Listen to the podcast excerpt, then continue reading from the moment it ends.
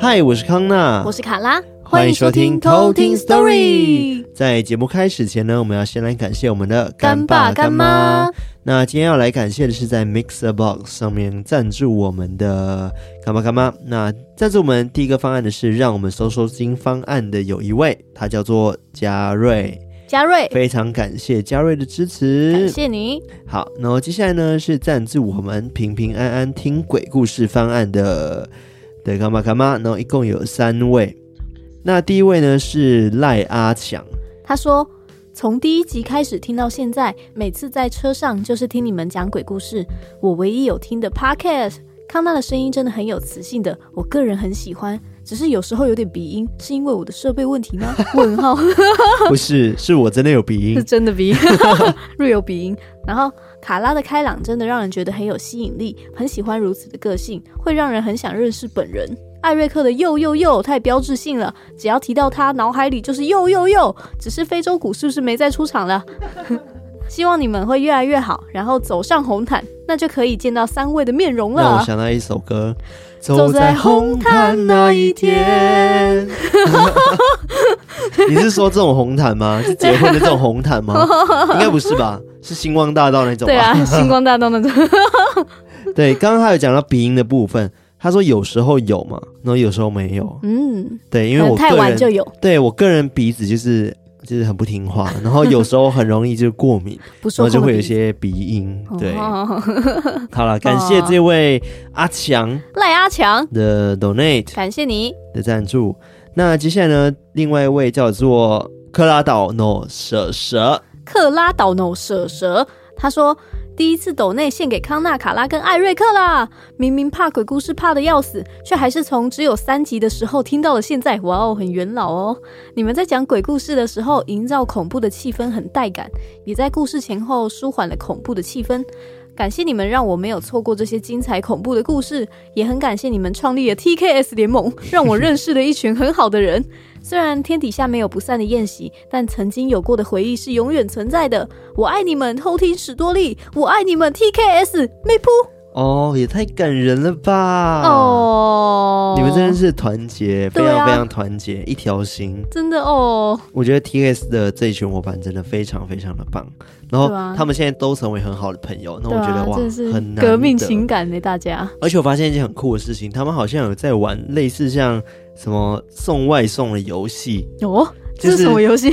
就是他们彼此给彼此的地址哦，好好玩帮你送你的午餐到你家哦，好感人哦。对啊，我觉得哦，好像好好玩，但是我没有参与啦，只看到他们留言的部分哦。对，好好玩哦。感谢这位克拉岛的蛇蛇，no 蛇蛇，克拉岛 no 蛇蛇。对，非常感谢你的支持，谢你。那接下来呢？这位叫做 Carry Momo，Kaori Momo，他应该是日文吧？哦，Kaori Momo。Kaori Momo，对，是 K A O R I M O M O。好，那他说呢，知道你们的 Podcast 是从 Spotify 热门推荐榜单看到的，一听就入坑了，哭笑脸，三人搭配就是一个黄金三角。个人很喜欢香蕉牛奶系列，感觉当下场面很欢乐，也很喜欢你们的故事间还有小科普，小小的赞助，希望能更多听众入坑偷听史多利。希望你们身体保持健康，也会一直默默的支持你们的，加油哦！感谢这个爱心爱心卡欧利某某，对卡欧利某某，谢谢你的支持，感谢你。对，然后我其实也蛮开心，大家会喜欢香蕉牛奶的。对呀、啊，哦，哎，但是我真的觉得香蕉牛奶很厉害，嗯，因为我们真的是都是临场，no NG，直接讲故事。对啊，超强。所以我们有要办香蕉牛奶比赛吗？哦，对啊，说好的香蕉牛奶比赛，开放听众来挑战。对啊，哦，好玩，好玩。第一名可能几万块之类的。哦，没有啊，一杯香蕉牛奶，但是我们鲜榨的哦。听起来很恶哎。不会啊，很好喝的感觉哦。好啦，那就是感谢刚刚以上的干爸干妈们，非常感谢你们支持，嗯、你们支持是我们做下去的最大动力。没错，没错。好，那今天要说故事的是卡拉。没错，今天要讲的这位故事投稿人叫做大年。大年。然后他说：“我出生于一九七零年，家住在北部某县市，你们可以叫我阿年。”一九七零年哎。对啊，哦，跟我妈差不多年纪哎。对啊，哦，也跟我爸妈差不多年纪，太荣幸了吧？如果一九七零年呢，我觉得被这个年纪给认可的话，我觉得是很荣幸的一件事情哎。对啊，好，我们刚刚停了一下下，就是因为呢，我们最近楼上的租客呢，录音室楼上的租客呢，好像一直在装潢，对，然后一直空空空，对，所以如果大家听到什么奇怪的声音的话，请不要见怪，对，就像这样。这可以剪进去没关系，给大家听一下。我们也不是一个隔音很好的地方，所以如果你听到什么咚咚咚咚咚的声音的话呢，这些都不是什么怪力乱神的声音，对，或者是呜呜呜，对，忽然让我想到上上上集。然后我发出了一个像磨菜刀的声音，然后开始有偷听客密我们说他在某一分，几秒，对，然后听到什么类似小孩的哭声还是什么之类的，然后是你的那个，结果我就跟他们说，嗯，那其实是我模仿磨菜刀的声音。好，反正回到刚刚大年嘛，对不对？对，就是真的很感谢大年还愿意投稿，而且还有听 podcast 哎、欸，超级时尚的，超时尚，很潮，超潮的。对，那这位阿年呢？其实他有投稿四个故事，嗯、但我是挑选其中两篇。一篇是他，我觉得算是他第一次被鬼压床的那个经历。嗯，然后还有第二个是他那时候大学在外面租房子的时候遇到的事情。哦，对。然后我觉得，哦，就看看看，就觉得啊，好奇怪，好奇怪。然后后面，哦，哦说强收尾的概念，对，强收，自己讲，因为前面。那个艾瑞克会先问说：“哎、欸，那个这个故事可能走向是怎么样？”我说：“强收。嗯 ”那么 drama 是不是？对，好了，大家听就知道。好了，那我们接下来就来偷听 story。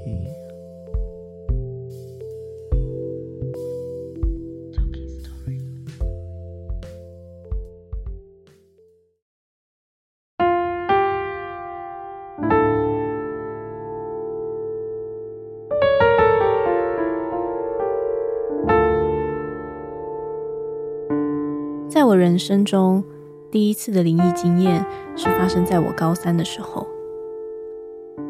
我的老家是在一个死巷子内的倒数第二间，是一间三层楼的透天厝。面对我家大门，前后都是紧邻着别人家，而左手边是一条连外的小巷子，一出巷口就是一间王爷庙。而右手边是一个挡土墙，挡土墙上方是一座小山，而另一边是以前的坟墓地。当时我是独自一个人睡在三楼，房间有一扇对外窗，望出去就可以看到那一片小山。而好在坟墓是在山的下方处，所以我不会直接看到坟墓。当时我快接近大学的联考，每天都读书读到十二点后才睡觉。就在某一天晚上，我把最后一口可乐喝完，放在桌上就去睡了。不知道睡了多久，我突然逐渐的醒来。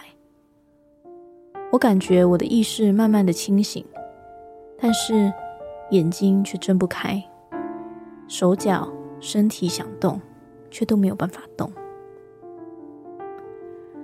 我努力的在心中骂起脏话，想要从嘴巴骂出来，但是却发不出声音。挣扎一会后，我的口中终于骂出一个脏话。接着，我的眼睛慢慢的清晰，而身体也稍微可以动了。接着，紧张的事情来了。我看到有一团黑雾，而那团黑雾大概就像是那个轮胎的米其林宝宝的样子，只是它是黑色而不是白色的。那团黑雾会涌动，就好像缩时摄影拍云海的时候那种云海的涌动方式。我看着那一团黑雾从我的身体逐渐的漂移脱离。往窗户那边飘过去，我一直盯着它，大概有六秒钟，直到它最后飘出窗外，逐渐的消失。我当时非常的紧张，而我非常的确定，我绝对没有在做梦。其实到现在为止，我我的人生中不止被压过一次，而我在那一次的经验之后，时不时的也都会被鬼压床。而我遇到过最诡异的经历，是发生在我大专的时候。我以前念的大专是当时在台北大直的实践，那时候还没有升格为大学，而是三专五专的专校。因为当时我有一个死党是考到文化大学，他说他们那边还有一个房间没有租出去，叫我搬过去跟他一起作伴。我当时想，我有摩托车，而且大直跟阳明山。只差一个自强隧道，骑车上山一下就到了，所以就决定上山去跟我死党一起住。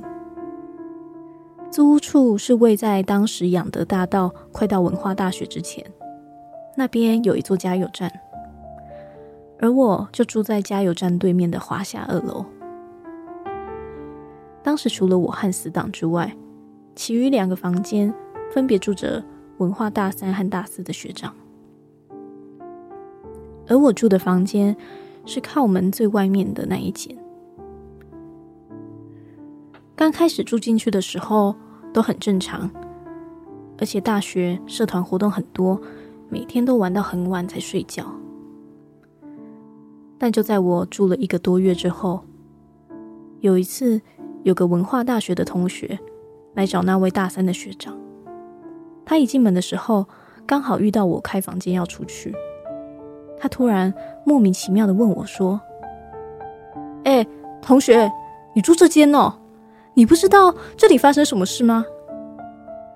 当我觉得很疑惑，想要继续追问的时候，那个大三的学长就跑过来把他那个朋友拉进房间，同时跟我说：“别听他鬼扯淡。”而我当时神经还蛮大条的，所以也不以为意。就这样。到了要期末考的前一天，我努力的 K 书，因为隔天早上十点要去考统计，所以我提早九点就出发了。没想到一进校门的时候遇到了同学，同学问我怎么现在才来，都已经考完了。当时我很惊讶，想说不是等一下十点才要考吗？但我却突然的回神。想起应该是考早八才对，我怎么会想成十点要考？所以我就挂了一科。隔天是期末考的最后一天，我一样继续努力的 K 书。毕竟漏考了一科统计，我这次再次的确认明天第一科考试的时间，也调好了闹钟在旁边。我读完书，爬到上铺，又看了一下我背的东西，才睡着。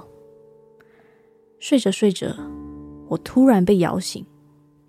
我醒来后想说：“诶，是地震吗？怎么会突然那么摇？”我看了一下闹钟，才凌晨三点。最后又迷迷糊糊的睡着了。而当我醒来的时候，我看了一下闹钟，整个人都傻了。已经早上九点半多了，但闹钟铃的按钮不知道什么时候已经被按掉了，所以我又有一科没有考到，而这科是我最拿手的科目。当时我想说，完蛋了，八成要被恶意了。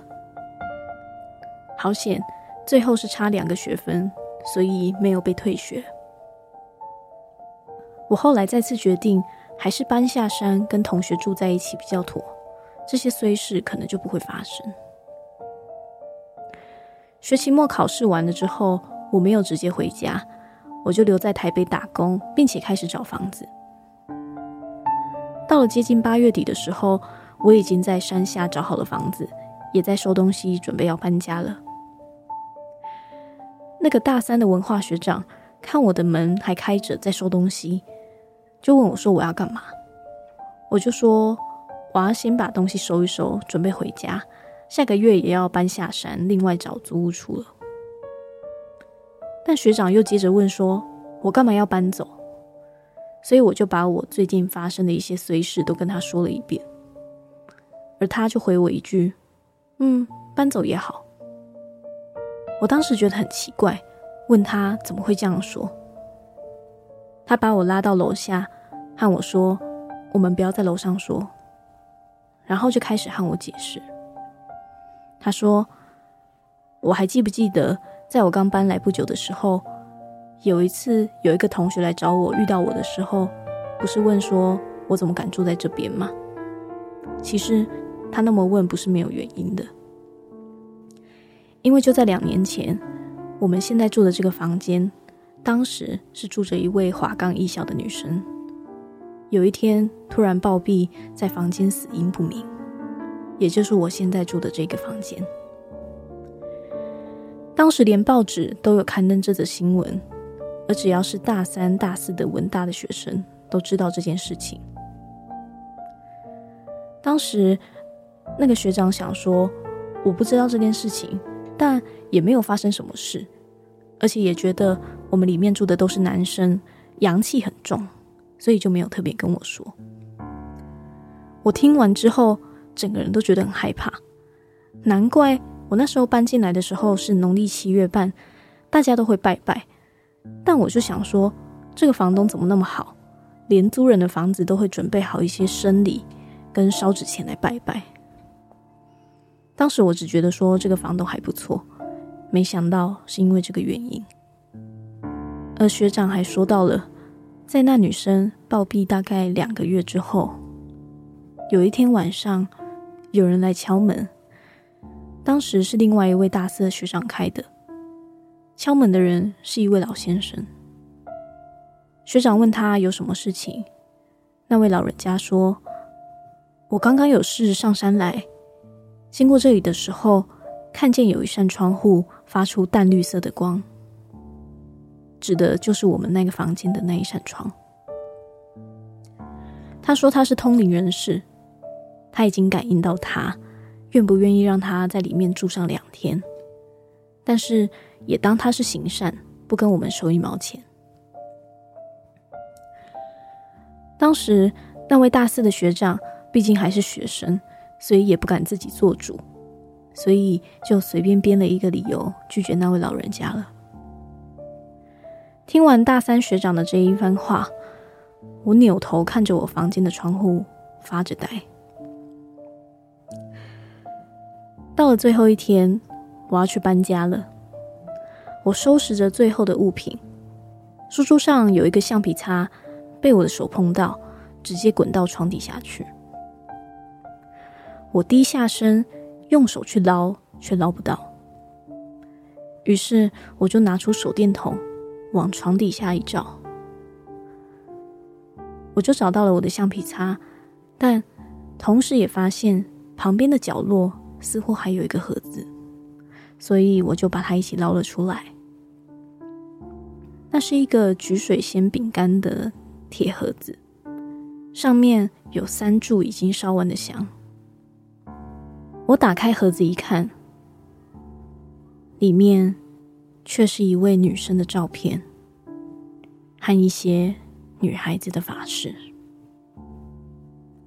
故事说完了，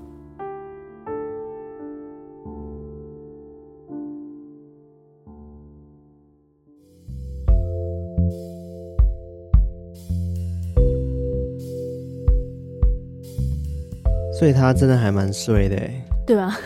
就是他住进去之后，然后。我觉得被当这件事情，但会不会有可能就是自己念书念太晚啊，然后睡过头？对啊，然后真的记错这样子。因为有可能啊，我之前就有这样过啊，然后自己把闹钟按掉，完全没意识到这件事情。其实还蛮常发生。对，但我觉得最悬的事情是他讲到那个呃有通灵体质那个那个老人家，对啊，他现在在远方就看到他们绿发出绿色的窗户，而且还可以知道是哪一栋哪一间房。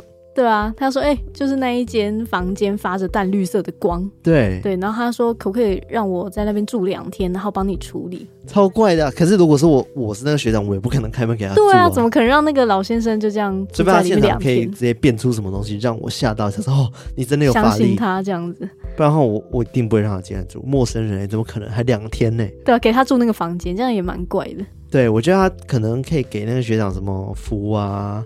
什么东西呢？我讲说，你至少让这个东西保护你们自己就好了，嗯、或者是警告他们说，哎，你可以赶快搬离这边，因为这里真的不太好。对啊，而且其实原本那个大三的学长他是知情的，嗯，对。但我这边也补充一点是，他当时不是说那里有住两个嘛，一个文化大三的学长跟一个大四的学长，嗯，然后那个大四学长其实是二房东哦，所以等于说他原本就知道。对，就其实他跟他原本那个大三学长都知道这件事情。对，就是他讲说，哦，这是学弟，反正住了也没什么感觉。对啊，然后然后大家都男生，感觉阳气很重，嗯、然后看他也没怎样。嗯、但他那个阿年的 OS 是，其实我有怎样，只是你们都不知道。对啊，因为你不会特别讲啊。对啊，你会怀疑觉得是就是自己衰吧？对啊，自己想错啊什么的，记错之类的，嗯、对吧？就没想那么多。但最后他要搬家之后，发现的那一盒东西，对，在床底下。很可怕哎、欸，而且我他说拿手电筒一照，我就觉得很害怕，啊、想说会不会床底下有什么？那个、床底到底是有多深？对啊，而且他这样捞捞捞捞不到那个橡皮擦，那个橡皮擦是多会滚，他就这样滚进去，然后就，就看到那个。盒子，对啊，啊，好险不是看到别的，不然会吓爆。对，打开那种器官怎么更啊，好可怕哦。好，还好他后来就是选择搬走了。对，就好险他也找到别的地方住。嗯，而且陈年往事了。对啊，因为他有说，就其实也是三十几年前的事，嗯、然后也不知道那一栋大楼还在不在，在还不在不在。对，或者是那里环境有没有变化？嗯嗯，对吧？就是很久以前的事。希望大家就是在找房子或者租屋的时候，一定要仔细的去看一下你家里有没有奇怪的东西。对哦，避免就是你同居的室友，你都不知道是谁。真的哦，好可怕，超多室友这样。所以你今天要科普的是什么？对，我今天要科普的是关于王爷的信仰。哦，王爷哦，对，因为他中间有讲到哪个吗？对，就是他以前老家其实是住在王爷庙旁边，嗯、而且他其实有 OS 有讲到说。他有听过一个说法，是住在庙旁边其实不太好。嗯，之前的确是有这样的说法啦，就讲说什么住在庙旁边啊，那很多可能过灵体或过野鬼啊，他们为了想要可能求事帮忙，求事帮忙，什么都会到庙旁边徘徊。嗯，然后徘徊的时候，可能等待的过程就是要住宿啊。就领号码牌的房子先住一住，然后再香客大楼、等待大厅的 幽魂大楼，对之类的。没错，而且有一个叫做烧王船的祭典，你知道吗？嗯，我其实不知道，我听过，但我不知道其实是干嘛的。而且它是三年一次才有的一个祭典。最近是不是有？我好想看到新闻。对，它上上礼拜就是在万圣节的那个礼拜的时候，嗯、其实已经举办过了哦。而且我爸还有去参加，哦，好酷哦！就是当下我我们在直播的时候，我爸就有参加那个烧王船的活动，他还传照片给我看，嗯、你看我在烧王船这边这样。那我今天要科普这个王爷，先跟大家讲一下“王爷”的这个字，其实它是古代帝制王朝跟封建社会对封有王爵身份者的一个尊称。嗯，对，就是把他受封为王者，但他不见得是只有王公贵族会被受封这个称号，嗯、就是他如果对国家有贡献，或者是受到皇帝的肯定，都有机会去获得这个封号，去晋升王族。嗯，然后就叫做王爷。那比较有名的烧王船的那个活动，其实是在屏东东港那边的那个东龙宫。嗯，对，它算是我们全台湾目前王爷信仰的一个重镇。哦，对，然后东龙宫它的主祀神是温府千岁。那这个温王爷他也有一个来历的故事，是以前皇帝李世民他为服出巡的时候遭遇了危机，然后这位温王爷他叫做温弘，他就及时救驾。然后皇帝就赐封他为首等三十六人进士，这样子。嗯嗯。后来他们三十六进士奉旨巡行天下的时候，却不幸遭到了船难，然后船只翻覆之后，三十六个人全部都罹难。嗯。但是船难发生的时候，有不少的目击者表示说，他有听到仙乐在飘奏。仙乐，对，就是有一些神仙在演奏音乐，对，有些仙乐在飘奏。OK，然后天边就呈现一片祥云紫气，所以大家都相信说，温虹跟其他三十六个进士应该是成神了。OK，就当下他是刚好是可能有什么仪式之类的。对，然后皇帝因为痛失英才，也觉得悲痛万分，所以就采信了这些目击者的说法，嗯，就觉得说啊，他们应该真的是成神了，嗯，所以就把他们追封为代天巡狩。哦，对，但其实，在台湾的民间社会，王爷也不是像皇帝那样子的天高地远的人物，反而是比较跟生活相关的一种神明。嗯，所以才在现在会发展成很多像什么送王仪式啊、迎王仪式等等的王爷信仰文化的东西。嗯嗯在民间传说里面，通常觉得说王爷他是奉谕旨去视察各地，然后会去抓坏人啊，赏罚分明这样子。他就等于说他就是会在村庄去看有没有坏鬼，然后去抓他的这个概念。哦、嗯，对。那王爷的数量其实非常的多，就不是说只有一个王爷，嗯、有被受封的都叫做王爷。哦。而通常这些王爷们。就是都会坐着王船飘居在四处，所以王爷所到之处都没有人敢去轻视，也都有一个说法叫做“有府吃府，有县吃县”。啊，就很多地方都会王爷庙。对，OK。然后温王爷他其实也有非常多的传奇故事，然后其中一个是反穿龙袍的故事。反穿龙袍。对。因为如果你去过东港东龙宫的话，你可能会注意到说，那个温王爷的龙袍，他居然穿反了。哦、可能大家都会很好奇说，哎，奇怪，工作人员对啊、嗯、都没有发现吗？这其实跟之前的一个传说有关。嗯，那根据东港东龙宫他们有编制一本书，叫做《东港银王东港东龙宫丁丑科平安祭典》，好长的名字。对的，这一本书里面，他有去记载这个传说，就据说。以前澎湖有一个法力非常高强的法师，嗯，那他不只会帮人看诊开药，然后还会算命，然后也会去帮众人驱邪赶鬼这样。然后他也很喜欢到处去挑战神明啊，跟神斗法。嗯，他已经早有听闻说屏东东港的这个温王爷很厉害，所以他就决定要到这个东龙宫踢馆。嗯，然后他一看到这个温王爷，他就觉得说哇，这个神明一定很难斗，决定放手一搏。刚要开始做法的时候，就看到温王爷神像横眉怒目，然后胡须怒张，而且脸下留下汗珠，然后法师就非常的害怕，嗯、也觉得说自己这样会非常的无礼，所以他就马上跪地求饶，这样子。嗯嗯嗯，然后感觉生气了。对，然后也希望说温王爷可以。让他至少回到自己故乡故土，看到他的故乡故土，再把他收走，这样。嗯嗯嗯。所以后来法师离开东龙宫，要搭船离开，他一看见澎湖，他就在船上大叫一声，之后就口吐鲜血，暴毙死亡。哦，很可怕。他只是看到而已，至少是看到了。对，他真的至少看到，但也就因此死亡。但这个传说还有一个后续是。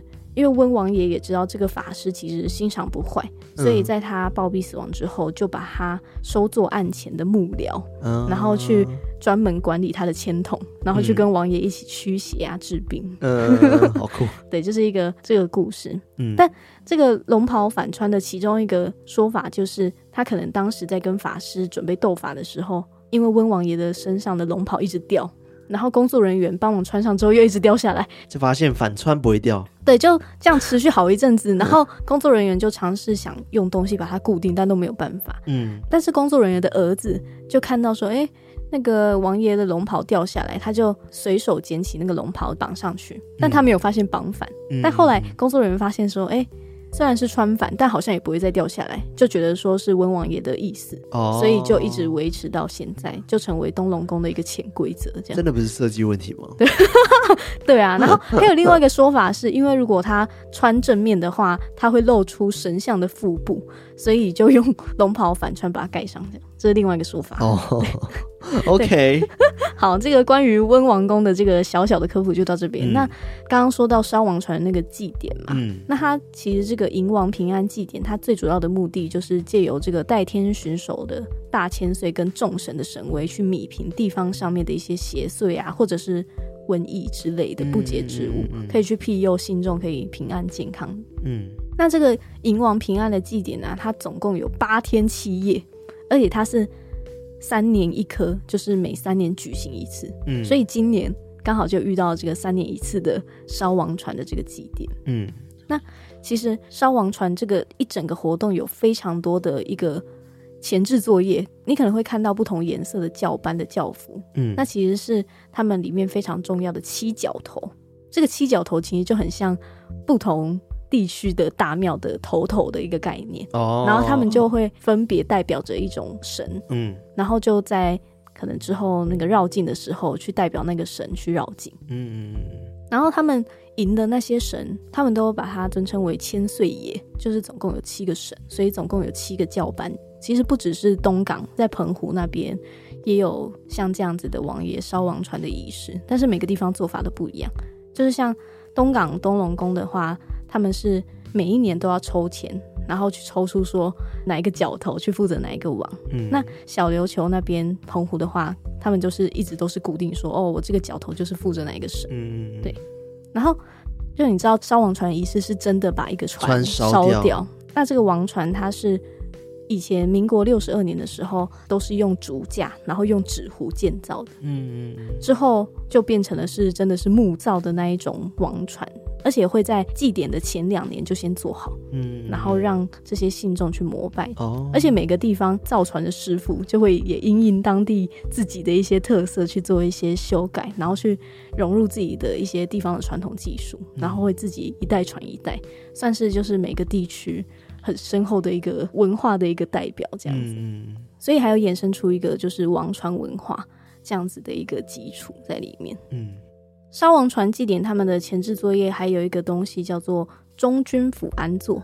嗯，那这个中军府其实就是代天巡狩的千岁爷的前锋，他的这个安坐仪式就是代表说神界已经开始进入了这个祭典的准备期。而且以往都是这个中军府的到来，王船才可以正式的开始建造。因为其实中军府它其中一个职责就是去监工制造王船的这个过程。嗯，而且以前哦，中军府安坐的时候，全镇的居民都会去设一些香案啊，去迎驾它。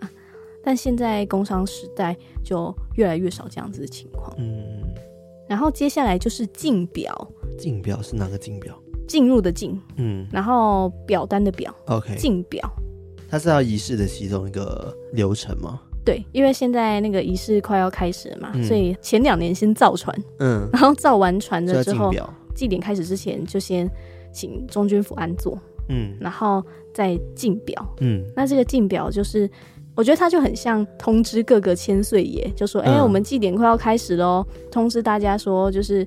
到时候要莅临这个地方，净化这一片土地，然后去除掉瘟疫，这样，嗯，然后也带来各个丰收。嗯嗯，这通知他们的概念。对，然后通常是定在祭典前的前一个月举行。嗯，就是可能宫庙会在庙城先设置天案，然后去供奉一些生果啊、茶品，然后进行仪式之后，去攻读一个表文，三跪九叩之后，就等于说已经通知了各个千岁爷说，哎、哦 okay 嗯嗯嗯，我们要。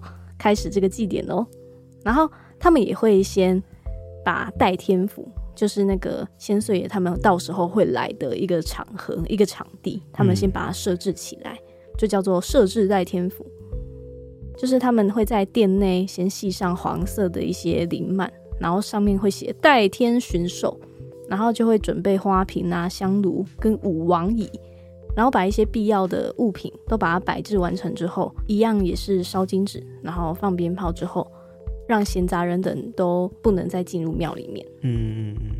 那上面讲到的这些，其实都是这个烧王船祭典的前置作业，所以一般民众其实去参加的时候，事情都已经对、嗯、都不知道，原来事前都要花很多时间在准备，那对这些流程他们都不知道。对，没错。那一般民众，我们信众会看到的是第一个叫做秦王、嗯，就是本地又叫做秦水、嗯，就是那个 water 那个水，就是这个迎王平安祭的正式开始。嗯，就有点像请神的意思吗？对对对对对，嗯、因为其实代天巡狩的千岁爷，他们都是乘船而去，所以也是乘船而来，所以这个就叫做请水，而且都是在海边进行。哦，所有的神教啊阵头都会集结在海边那边。有的他们会请鸡童，然后去感应说是不是有神要来了。嗯，然后有神来了之后，他会报那个神的姓氏，就知道说，哎、欸，那个神来了这样子。然后有的是他会卜杯，就把说，哎、欸，神来了没？然后如果来了，可能就会是圣杯这样子。OK，对。然后如果都请到了之后，就会大鸣鞭炮，然后说哇，那个谁谁谁来了这样子。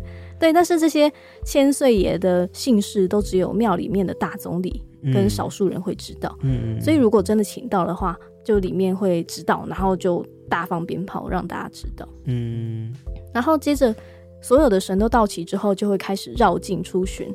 那王驾出巡是彰显这个代天巡狩的神威，它具有驱邪除秽的一个意义。嗯，而且除了在东港之外，刚刚也有说到澎湖那边有自己的做法嘛。那像澎湖那边的话，就是他王驾出巡的时候，民众会排跪在路边去祈求神明的保佑，然后王驾会挂出一个放告牌。就是让那些孤魂野鬼会有伸冤的机会哦，就他可以看到这个 告示牌之后就，就哦赶快来伸冤。嗯，你蛮贴心的。对，就是让他可以，就是 哎、欸，我来喽，有没有人要伸冤的啊？赶快来哦！对啊，赶快来报案这样子。哦、对。然后刚刚说到游线吃线，游府吃府嘛，嗯，因为在王家绕境的期间，家家户户都会准备饮料或者是点心，让这些教班取用。嗯，但是不可以打包。就必须要在现场吃掉，或者是剩下的也没关系，这样。对对对对，这也表示说是对这些大千岁爷的尊敬之意。嗯，然后还有一些比较特别，叫做拦轿喊冤，什么听起来很难听？脏话。对啊，没有，就是拦拦下那个轿子，然后去喊冤。OK，因为王驾绕境期间也有很多信众参与嘛，那有时候也会有一些民众，就是他途中会。把那个轿子拦下来，然后喊冤这样子。OK，, okay. 那这些千岁爷就会停在路边就地办案，哦、oh. 就是帮他伸冤，就是除了放告示牌让那些孤魂野鬼来，那一般的民众也可以当场伸冤。OK，所以他的那个轿子现场就抬轿，然后绕境嘛，对不对？对。那我要怎么知道真的有人拦他？是他突然间停下来，就代表说可能有些鬼魂，对，有可能想要伸冤这样子哦。对，就是、oh. 记不记得之前我们在讲到那个。广泽尊王的时候，嗯，他到处去还看抓鬼的时候，停下来看，对对，他会停下来看戏，然后就这样摇着摇着晃着晃着，或者是他会自己好像有自己的那个意识去移动，说我要移动到哪边，然后那些教班就会抬着广泽尊王到那个地点去，哦，就是很类似这样的感觉，对，类似这样，他可能就是感应到什么，然后停下来开始办案这样，然后绕境完了之后，他们回到代天府安坐之前，必须先过火。嗯，他用的就是道教中借火清净去秽的一个仪式。嗯，那他是由道士去借五方圣火去燃烧这个木材，就是他会有五堆火在那边，然后意思也是就是调五营兵将守护在五方，去防那些邪祟侵入。嗯嗯，所以就用这五个火堆去清净这些王教，然后他们这几个千岁爷就会依照他们的顺序去过那个火，去清净他们。哦。对，那有一些信徒也会抱着自家的神像去过火沾这些灵气，或者是有一些民众会捡那些已经过过火的木炭，就把它回家放在米缸啊，或者是水缸里面沾灵气。哦，对。然后接下来就是开始祀王，就是祭祀这些王。那祭祀这些王就是早晚各一次，然后直到送王为止。嗯，所以烧王船它是最后结束时候要烧掉，这样吗？对。烧王船就代表说请走他送王的一个概念哦，oh. 对。然后在烧王船之前，就是他们先在那个戴天府先休息嘛，嗯。然后休息完之后，他们还有一个叫做千船绕境，就是原本已经先造好那些王船了嘛。嗯、然后这个千船绕境就是在送王的前一天下午，他们会带着这个船，一样就是绕境，然后去赶走那些地区的一些。瘟疫啊，或灾祸，嗯，对，只是会带着那一艘船一起这样。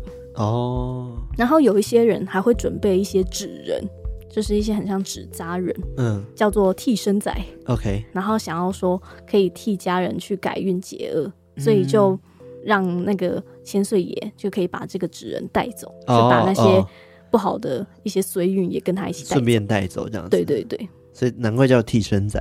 对，就说啊，我家人可能有哪些不好的事情，嗯、那我就用这个纸人，对，代替他帮他收掉这样。嗯嗯。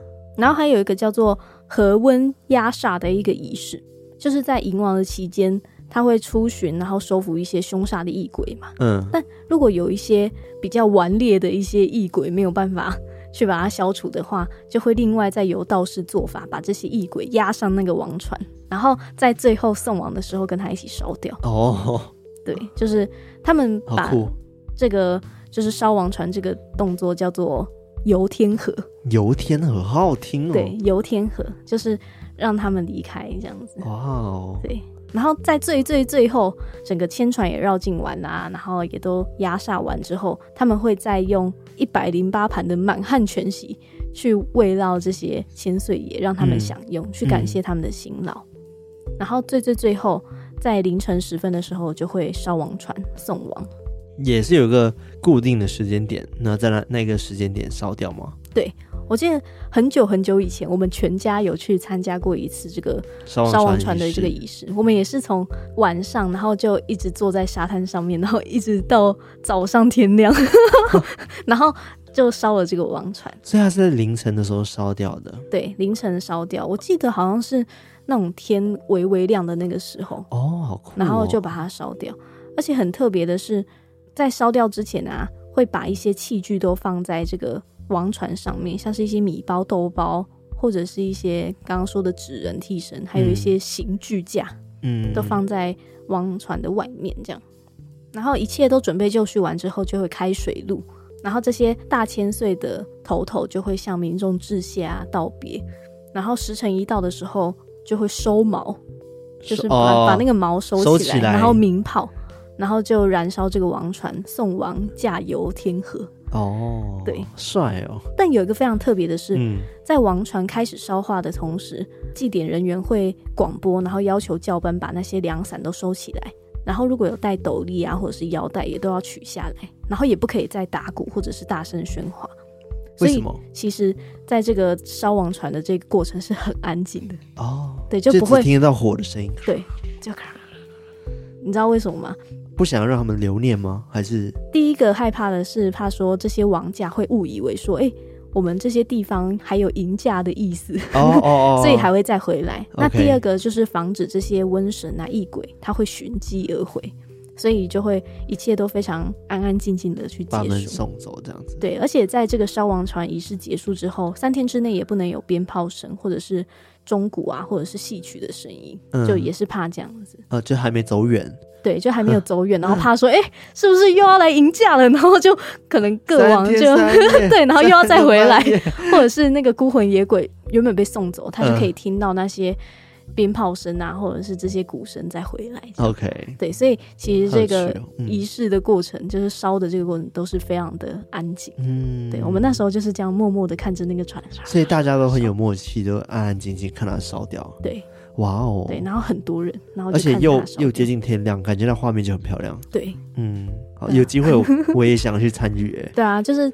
每三年一次，我真的觉得是蛮有意义、蛮特别的一个活动。嗯，嗯，而且我觉得在这疫情时期，还蛮需要做这样的事情的。对，因为它一开始的意义就是送走瘟神啊等等这样子的一个意义。嗯，好酷哦！一生就是蛮值得参加去一次的。好啊，就，约定好 三年后再来。呃，我真的觉得很有趣哎，我有长知识哎。其实我在马来西亚的时候，好像没有这样子的仪式。对，这个就是真的比较台湾当地的，嗯，真的是很民间才有的一个习俗。嗯，因为其他地方也不一定会有，有的话可能也是依照他们自己当地的一些历史啊，或者是自己的一些传说，然后去生出这样子的一个仪式。嗯，那这个就是真的是。台湾人以前发生这件事情，对 对，然后再让它一直延续到今天，嗯，然后中间可能有时候也改变了一些做法，就是可能比较符合现代的时事，但其实它。最原始的那个意义都是不变的。嗯，对，我觉得最厉害的是一直在做传承这件事情，嗯，真的很了不起。对啊，而且他们其实整个准备的过程非常的精密。对啊，就我刚刚其实已经很简略的讲了，嗯、因为他的那个前置作业其实都非常的复杂复杂，然后都有他们自己固定的流程跟仪式。嗯，对，然后他们也有自己的真的一套做法，嗯，然后都非常的详细。所以它有点像是这三年。像奥运一样，对，然后每次换一个主办单位吗？他们像我刚刚讲的，比较是以东港那边东龙宫为例子，嗯、所以主要都还是东龙宫这边在举办。哦，OK OK OK，只是说可能像刚刚讲到的那些教头教班，嗯、就是不同地区他们的教头，嗯，去执行这样。OK，对。了解，嗯、就是他们有一个很庞大的组织在进行。嗯、呃，那烧王船除了就是刚刚讲的这些仪式以外，旁边会有什么音乐会啊之类的吗？嗯，但应该是说整个场面都很热闹，很热闹，也会有很多摊位啊，摆东西这样。对对对对对。哦，好酷哦！对啊，就是一个超级无敌大庙会。对。好，有机会一定要参加一下。对，真的一定要去看一看，我觉得非常的热闹。嗯、我去过一次，赞。好，那我今天大概关于王爷信仰跟烧王船这个仪式就到这边。嗯，我真的觉得长知识长了非常非常多，很酷。已经很久没听我们讲，就关于台湾的一些民间信仰习俗、信仰等等。嗯，我觉得这一集的就。很有科普到这样子，嗯，对啊，我那时候因为我以前去参加这个烧王船仪式的时候还是蛮小的，嗯、对啊，所以当时也是觉得说啊，怎么哇，半夜坐在沙滩上好好玩，然后看他烧那个船这样，就我也其实没有很了解说这整个来龙去脉啊，嗯嗯、跟他们有什么样子的过程、嗯、都没有特别去注意，嗯、所以我这一次去真的去找资料去科普才发现，嗯，对吧？我觉得非常有趣。好。那就期待我们讲更多关于台湾的这些很独有的信仰跟习俗。对啊，对呀、啊。好，那喜欢我们的节目的话呢，记得到我们的 IG，然后 Facebook、Telegram，然后加入我们有偷听的社区呢，有粉专偷听文化，嗯、欢迎按赞分享，然后邀请更多喜欢听呃台湾的一些习俗的嗯的朋友们，或者是鬼故事的人来加入我们偷听客行列。那当然一定要到我们 Apple Podcast 去给我们五星留言。然后给我们一些支持鼓励的话，或者是你想听什么主题，也欢迎私讯我们。嗯，然后最后也推荐大家到 MixerBox 上面去收听我们节目，然后订阅，呃，也可以有余力的话，也可以 donate 我们，对，支持我们。好，那我们就到这边，那我们下次再来偷听 Story，拜拜。